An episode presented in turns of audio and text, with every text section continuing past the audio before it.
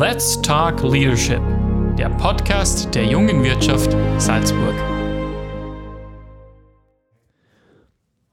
Herzlich willkommen zu einer neuen Ausgabe von Let's Talk Leadership, dem Podcast der jungen Wirtschaft Salzburg. Wir sind heute hier in Matzee bei der Sunbeam Watersports GmbH und mir gegenüber sitzt der Andreas Schöchel, seines Zeichens äh, Geschäftsführer der GmbH. Ja, lieber Andreas, ich freue mich sehr, dass wir heute hier bei euch sein dürfen. Ja, gerne. Schön, dass du da bist, Martin.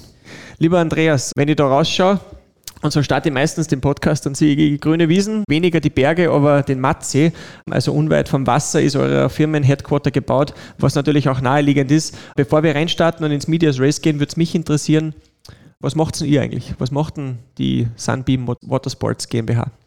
Also die Sunbeam Watersports GmbH baut Segelboote, Segeljachten, aktuell von 22 äh, Fuß aufwärts, also 22, 28 Fuß und unser neues Boot, die 32er. Wir sind ein Familienbetrieb, bin jetzt die dritte Generation, bauen schon seit über 60 Jahren Segelboote da am Matze, früher direkt am See herunten und äh, ja, vor 30 Jahren ist hier oben das Gebäude da am Obernberg gebaut worden, am Weg von Matze nach Schledorf. Und ja, da sind wir seit 30 Jahren und sind äh, international in der Yachtbranche tätig. Wenn du sagst international in der Yachtbranche tätig, wie international seid ihr tätig? Ja, also vertriebsseitig sind wir ganz gut aufgestellt. Der Kernmarkt ist wie vor die Dachregion für uns und die nördliche Adria. Da gehen eigentlich die meisten Boote hin. Aber wir haben auch Händler in Japan zum Beispiel, wir haben Händler äh, in Nordamerika und sind da eigentlich ständig dabei, dass wir da das Vertriebsnetz weiter ausbauen. Und wenn du sagst, ihr seid der Matze angesiedelt seit mittlerweile äh, über 30 Jahren, wieso ist der Matze geworden? Was ist da vielleicht das Positive? Was ist das weniger Gute, sich hier an der Matze anzusiedeln? Naja, das ist eigentlich historisch gewachsen. Das hat man sich so nicht ausgesucht, sondern meine Familie, ja, waren immer schon Matze, ganz, ganz früher. Der, mein Uropa, der hat eine Tischlerei gehabt am, am Matze. Und aus dieser Tischlerei ist dann nach und nach eben die Werft entstanden. Und äh, ja, wir sind einfach im Matze geblieben, weil sie das so, das ist einfach historisch schon gewachsen. Ja, für die, für die kleinen Segelboote ist das natürlich immer eine gute Geschichte gewesen. Für die größeren die halt wirklich mit äh, Begleitfahrzeugen mit einem Tieflader transportiert werden müssen, ist ein bisschen mühsamer, aber eigentlich auch kein Problem. Die ganzen Kreisverkehre, was sie jetzt die letzten Jahre gebaut haben, sind ein bisschen eine Challenge, aber das geht schon. Und wie bist du, weißt du gerade über deine Geschichte ein bisschen, also Anfang hast zu erzählen oder über eure Geschichte, wie bist denn du reingewachsen in das Familienunternehmen? Ähm, wie war dein Werdegang von bis zum Geschäftsführer?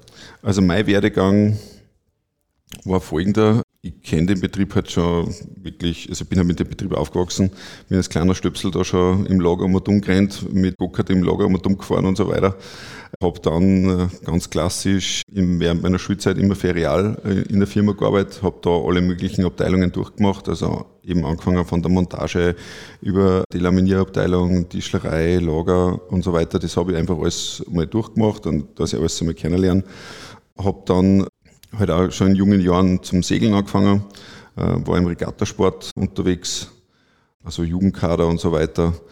Habe mich dann aber irgendwann dann fürs Studium und gegen Segelsport, also als Profi oder als angehender Profi, das war irgendwann einmal ist das im Raum gestanden, das zu vertiefen und habe mich aber dann fürs Studium entschieden und ja, habe dementsprechend dann die Ausbildung gemacht, habe Sportgymnasium in Saalfelden gemacht, die HIB, danach äh, Kolleg für Kunststofftechnik, Kunststoff- und Umwelttechnik in Wien und habe dann noch die FH in Salzburg äh, gemacht für Betriebswirtschaft und Informationsmanagement. Bin dann ähm, nach meinem Abschluss an der FH in Salzburg bin ich dann nach München gegangen zur BMW, weil ich nicht wollte, nachdem ich den Betrieb eh kennt habe, diese berühmte Betriebsblindheit wollte ich halt irgendwie vermeiden, dass man da einfach auch von extern neue Ideen und Zugangsweisen mit reinnimmt in, in Betrieb.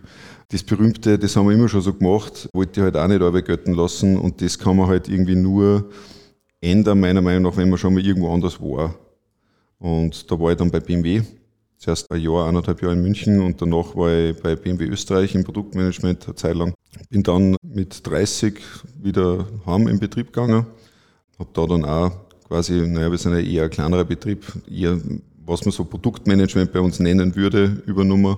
Äh, also in den damaligen Neuentwicklungen dann mit involviert von Anfang an. Also die, die aktuelle 28er war so das erste Projekt, wo ich richtig äh, vollumfänglich integriert war.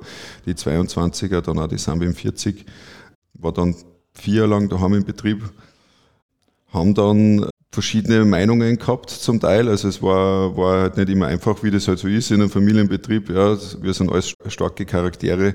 Da gibt es oft einmal heftige Diskussionen und da fallen auch die ein oder anderen Türen einmal. Aber äh, was da auf der einen Seite schwierig ist, ist äh, auf der anderen Seite dann auch wieder Vorteil, dass man nach außen einfach immer gut und geschlossen auftritt. Nichtsdestotrotz war das dann äh, irgendwie noch, noch ein Zeitl für mich dann so weit, dass ich gesagt habe, ja, so stelle ich mir das eigentlich nicht vor ja, und ähm, das taugt mir nicht, so wie das jetzt gerade läuft und war ein bisschen schwierig und habe dann die Firma wieder verlassen und gesagt, das passt für mich nicht, ich mache wieder mein eigenes Ding.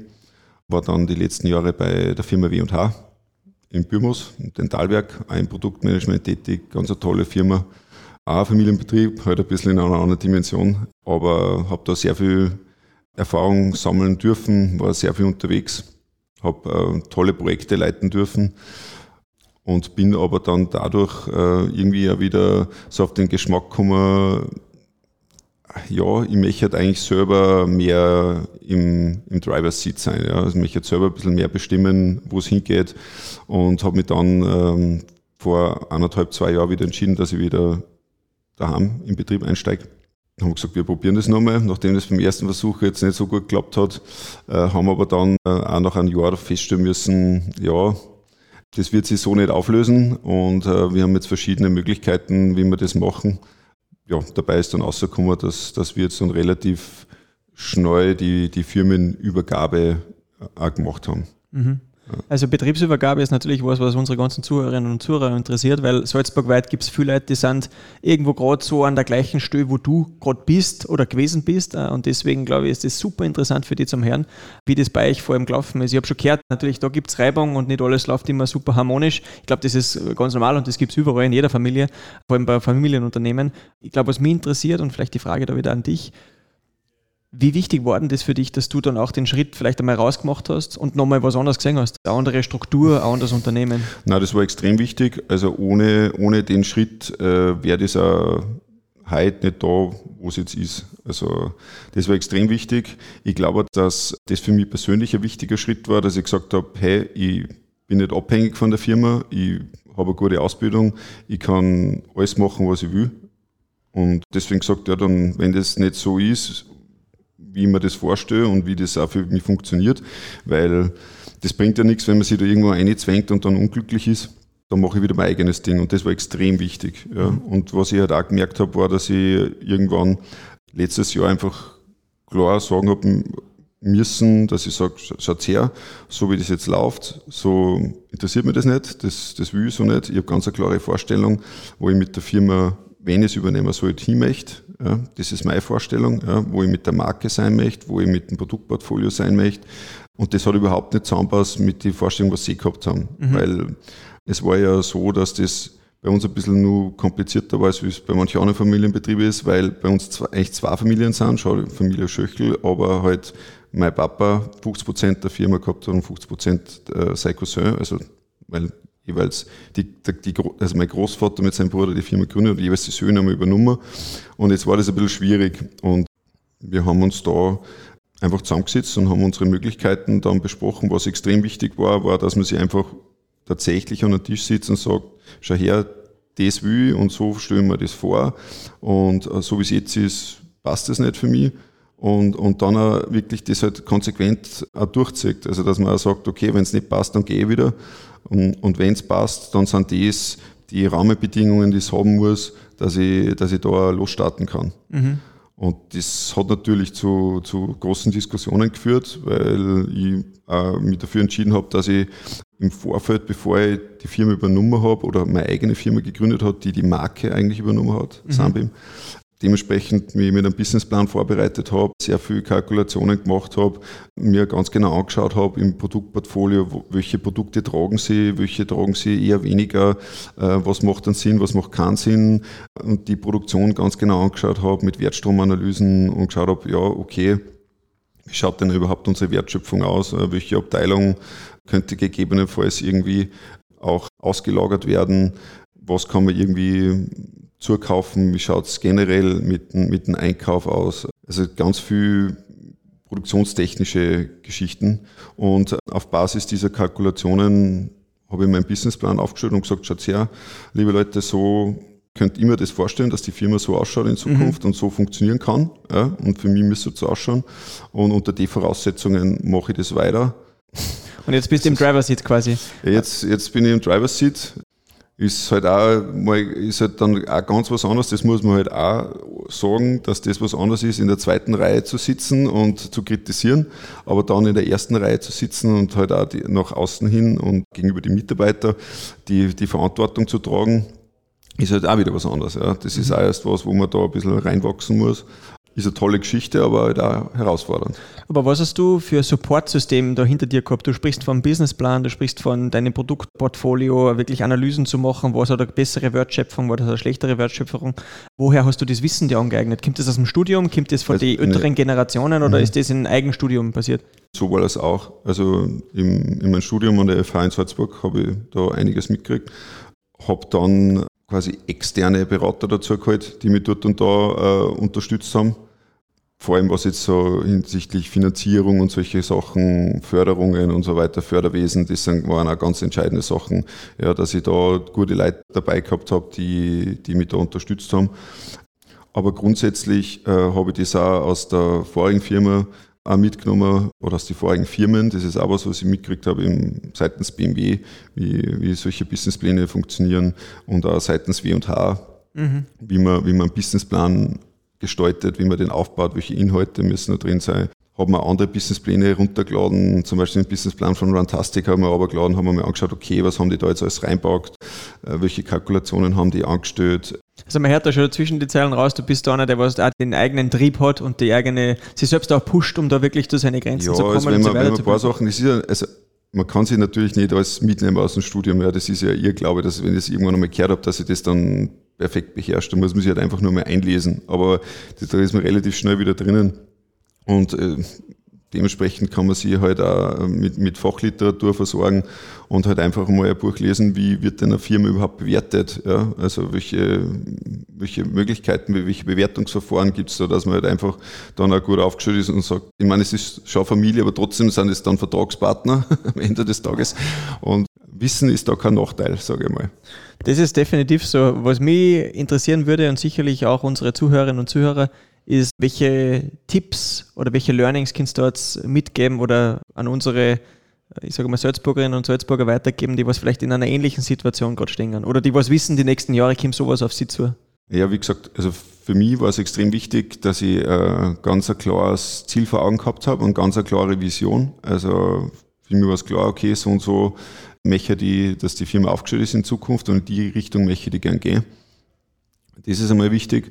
Und ich denke, man muss auch so mutig sein und sagen, wenn, wenn das dann nicht passt oder sie nicht irgendwie, ich meine, das heißt nicht, dass man keine Kompromisse eingehen soll. Ja, dort und da ist das natürlich auch ab und zu mal hilfreich, um am Ende ans Ziel zu kommen. Aber grundsätzlich denke ich, hilft es einfach, dass man weiß, was man möchte und dass man, dass man mutig ist und sagt, okay, wenn das so nicht für mich hinhaut, dann, dann mache ich was anderes. Also ich glaube, dass das falsch ist und auch irgendwie dann beklemmend ist, wenn man denkt, ja, man ist da irgendwie in der Pflicht, man muss den Betrieb übernehmen. Das ist ein Blödsinn. Ja, das bringt niemandem was. Ja, das ist, am Ende sind dann alle unglücklich und meistens funktioniert es dann auch nicht. Mhm. Also ich glaube, da kann man sich schon ein bisschen was rausnehmen. Vielen Dank, dass du uns auch diese Insights gewährst, weil das ist ein Know-how und ein Wissen, was, glaube ich, viele schätzen, die was in einer ähnlichen Situation sind. Ähm, wenn wir jetzt wieder zurückkommen auf äh, das Heute und ein bisschen auch in die Zukunft schauen, mit der neuen Struktur, du bist in der Geschäftsführung äh, tätig, was hast du dir für ein Supportsystem jetzt in der neuen Firma, in der neuen GmbH aufgebaut an C-Level-Positionen oder wirklich am Upper-Management, damit du deinen Tag möglichst effektiv gestalten kannst und auch wirklich dich ums Business kümmern kannst? Ja, das Erste, was wir mal gemacht haben, ich habe einfach einmal die, mir die Organisation angeschaut. Was davor da war, war, dass wir extrem viel Paperwork gehabt haben. Also wir waren, wir haben einen Verwaltungsapparat gehabt wie von einem Großkonzern. Das, äh, das hat die extrem gebremst. Vor allem als, als kleiner Betrieb oder mittlerer Betrieb ist es ja dein großer Vorteil, dass du schnell auf neue Situationen reagieren kannst, dass du flexibel bist. Und äh, wenn du diesen Vorteil abgibst, dann äh, also gegenüber den, den, großen Firmen, die jetzt, wenn ich jetzt sage, okay, ein Vorteil ist nur Einkaufsvolumen zum Beispiel, ja, den große Firmen haben, du darfst diese Flexibilität nicht abgeben.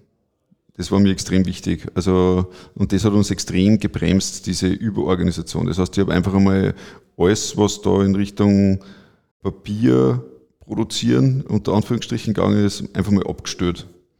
Ja, ich habe mir angeschaut, was funktioniert gut äh, und es, es, spricht nichts dagegen, äh, Sachen, die funktionieren oder funktioniert haben, zu übernehmen, aber ab und zu tut es einfach eine simple Excel-Liste, ja, wo einfach jeder reinschaut und sagt, okay, passt, das ist auf einen, auf einen Server, wo jeder Zugriff hat und ist für jeden zugänglich und, und einsehbar.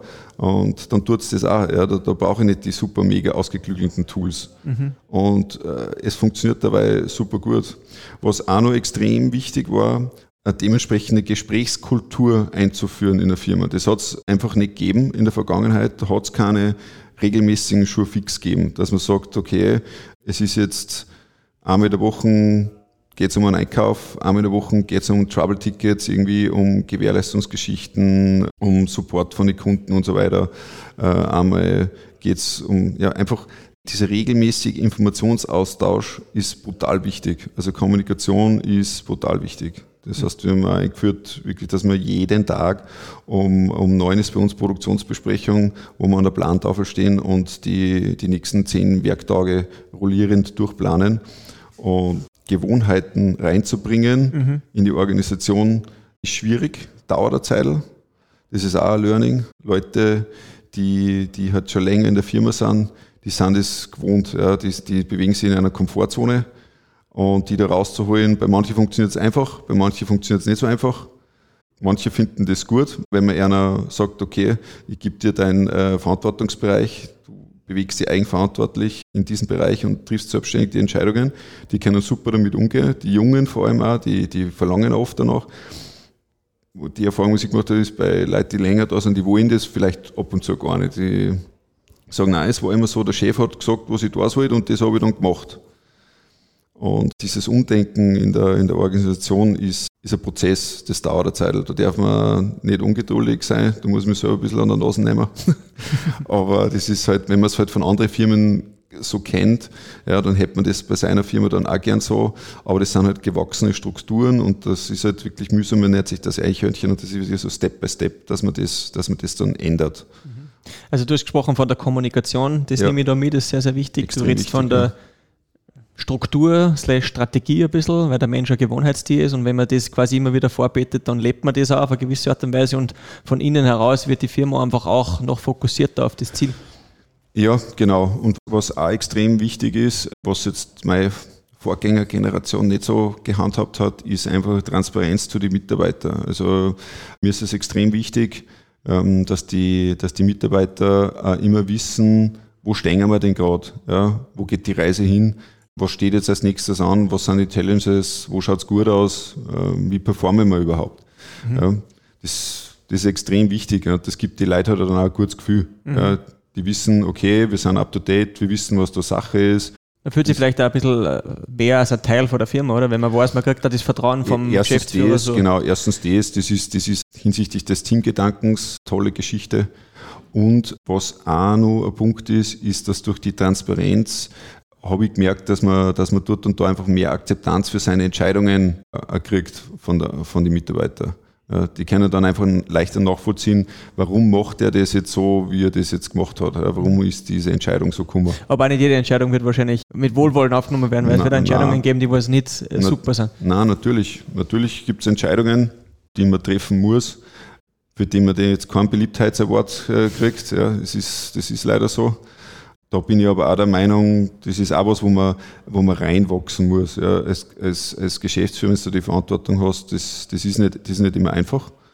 Natürlich ist man am liebsten mit jedem Best Buddy, aber das funktioniert halt nicht. Ja, das, das geht nicht. Und ich bin der Meinung, wenn man da immer, immer fair ist und die, die anderen immer mit Fairness behandelt und das, das offen und transparent kommuniziert und sagt schon her, das ist Sache, so und so schaut es aus, das und das sind unsere Möglichkeiten, im Rahmen können wir uns bewegen dann, dann passt es auch. Also ich finde, da, da fährt man immer am besten.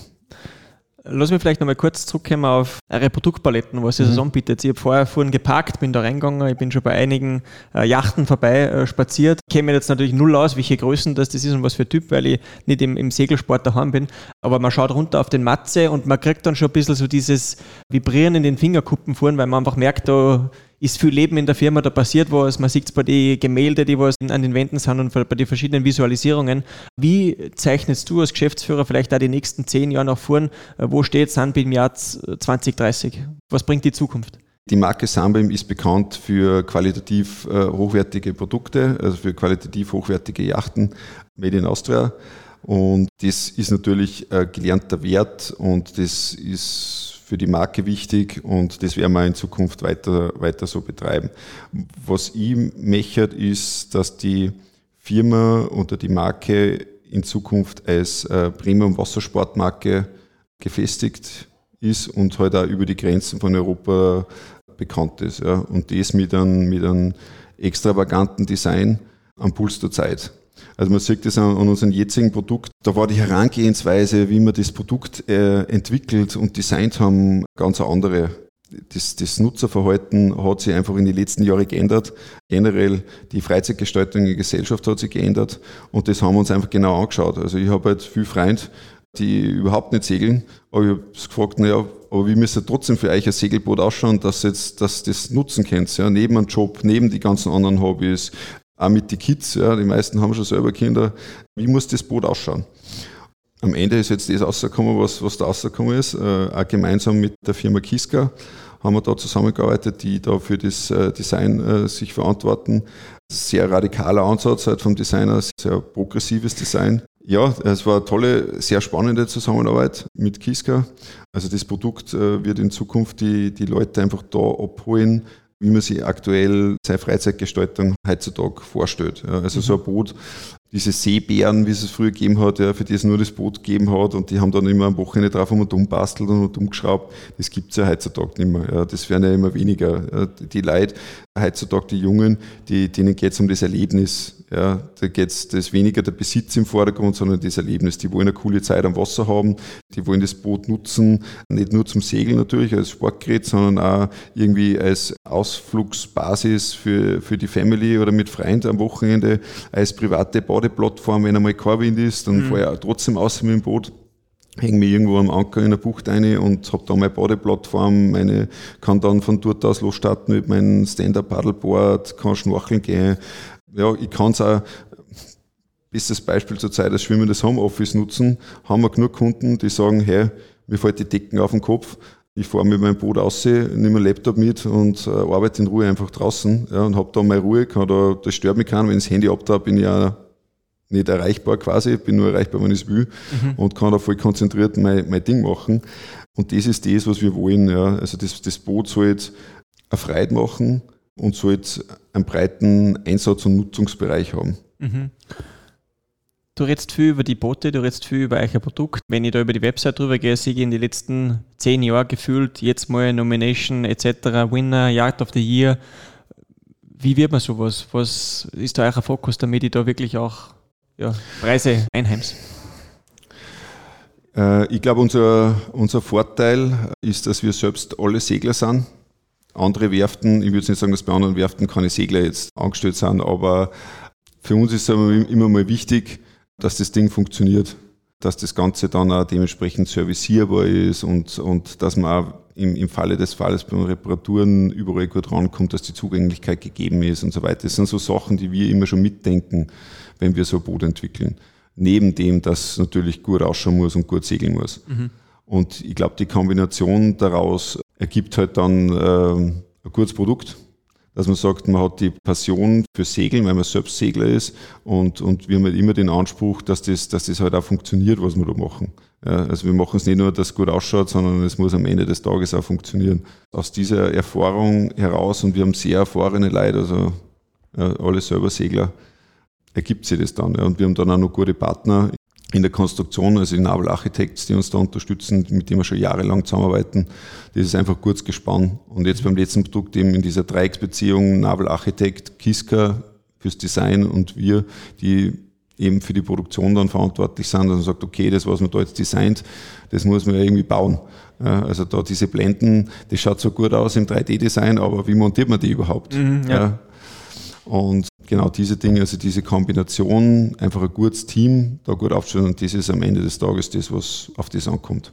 Du hast gerade gesagt, für dich auch, auf was am Ende vom Tag drauf ankommt. Ich glaube, das ist ein gutes Stichwort. Wir sind schon wieder sehr weit fortgeschritten in unserer Unterhaltung. Was mich interessiert und auch unsere Zuhörerinnen und Zuhörer, weil die wissen schon, das ist eine Frage, was ich in jedem unserer Ausgaben stelle. Was würdest du mitgeben? Leadership Skills, Soft Skills, Know-how, Wissen, äh, Tipps und Tricks für Jungunternehmer, äh, Leute, die was jetzt vielleicht gerade eine Idee haben, die was gründen wollen, die vielleicht gerade gegründet haben. Äh, was sind ein paar Tipps von dir, die was du sagst, du nimmst euch das zu Herzen und dann wird es vielleicht ein Dicken erfolgreicher werden? Ja, ich habe eh schon erwähnt, äh, was meiner Meinung nach extrem wichtig ist, dass man genau das Ziel hat und, und weiß, was man möchte. Ja. Dass man auch eine Vision hat und die Vision auch transportiert. Also, wie vorher gesagt, auch zu den Mitarbeitern aus, dass die wissen, okay, wo, wo soll denn auch in ein paar Jahren die Firma sein? Das ist mal das Erste. Und was ich gelernt habe, was extrem wichtig ist, du sollst wissen, wo deine Stärken sind, aber nur viel wichtiger ist, dass du weißt, wo deine Schwächen sind. Weil du musst nicht alles kennen. Aber wenn du genau weißt, was du nicht kannst, dann kannst du mit Leitung geben und ein Team formen, die deine Schwächen ausgleicht. Und als Team funktioniert das dann gut. Und das ist bei mir genauso. Ich weiß, ich kann einige Sachen ganz gut, ich kann aber einige Sachen, die was mir einfach gar nicht liegen. Und deswegen war es für mich wichtig, dass ich sage, okay, ich weiß ganz genau, ah, dort und da, ja, da bin ich jetzt nicht so gut aufgestellt, das liegt mir nicht, das taugt mir nicht so. Dass man sich da einfach mit, mit Leitung gibt und ein Team formt, das, das dann in der Gesamtheit gut funktioniert. Ja. Das ist, das ist eigentlich das Wichtigste, finde ich. Das war mein wichtigstes Learning. Man sollte sich verabschieden von dem, hey, als Geschäftsführer musst alles wissen, alles kennen. Das funktioniert gar nicht. Den Wunderwutzi gibt's nicht.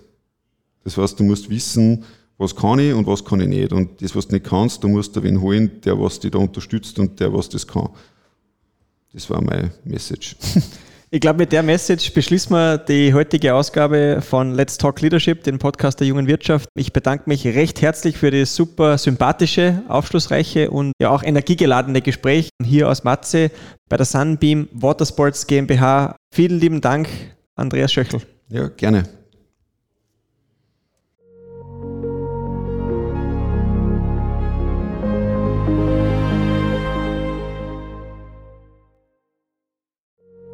Let's Talk Leadership, der Podcast der jungen Wirtschaft Salzburg.